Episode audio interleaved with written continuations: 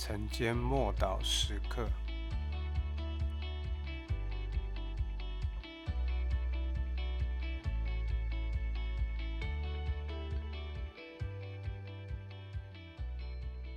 神国的运作方式。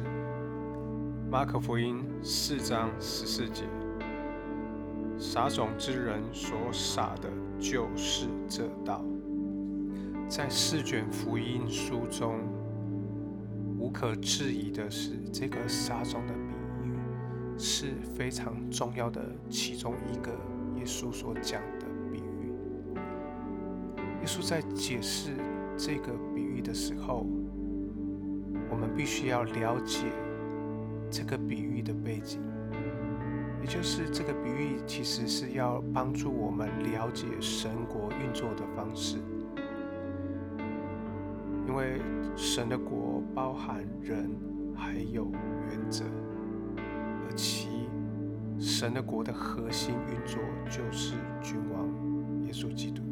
假使我们没有与耶稣建立紧密亲密的属灵关系，其他的东西都没有什么意义。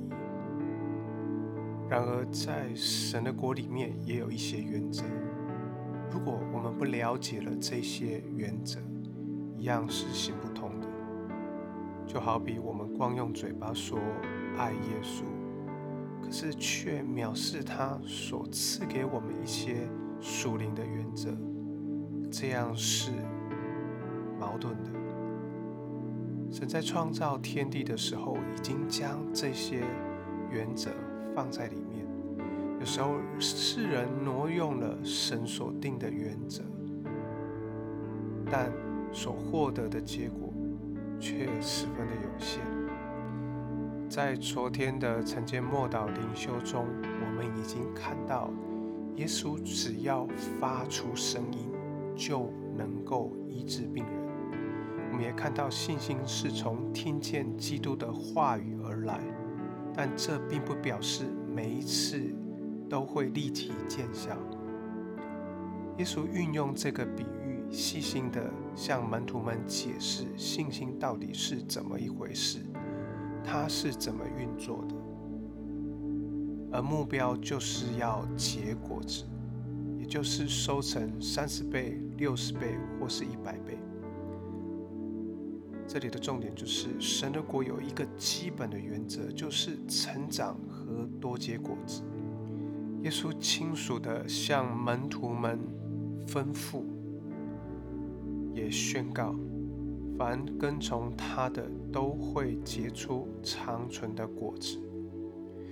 也就是神的旨意是要我们每一个信徒都能够结果子，每一个信徒没有一个例外，不管是身处于顺境的环境或逆境的环境中。耶稣用这个比喻来告诉我们，神的国就是。在不同的处境下都能够运行。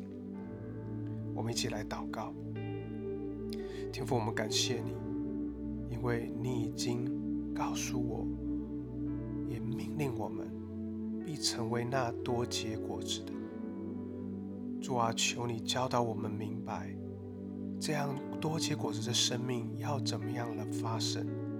请你帮助我，除非我看到结果。不然，我绝对不退后，绝对不放弃。奉主耶稣基督的名祷告。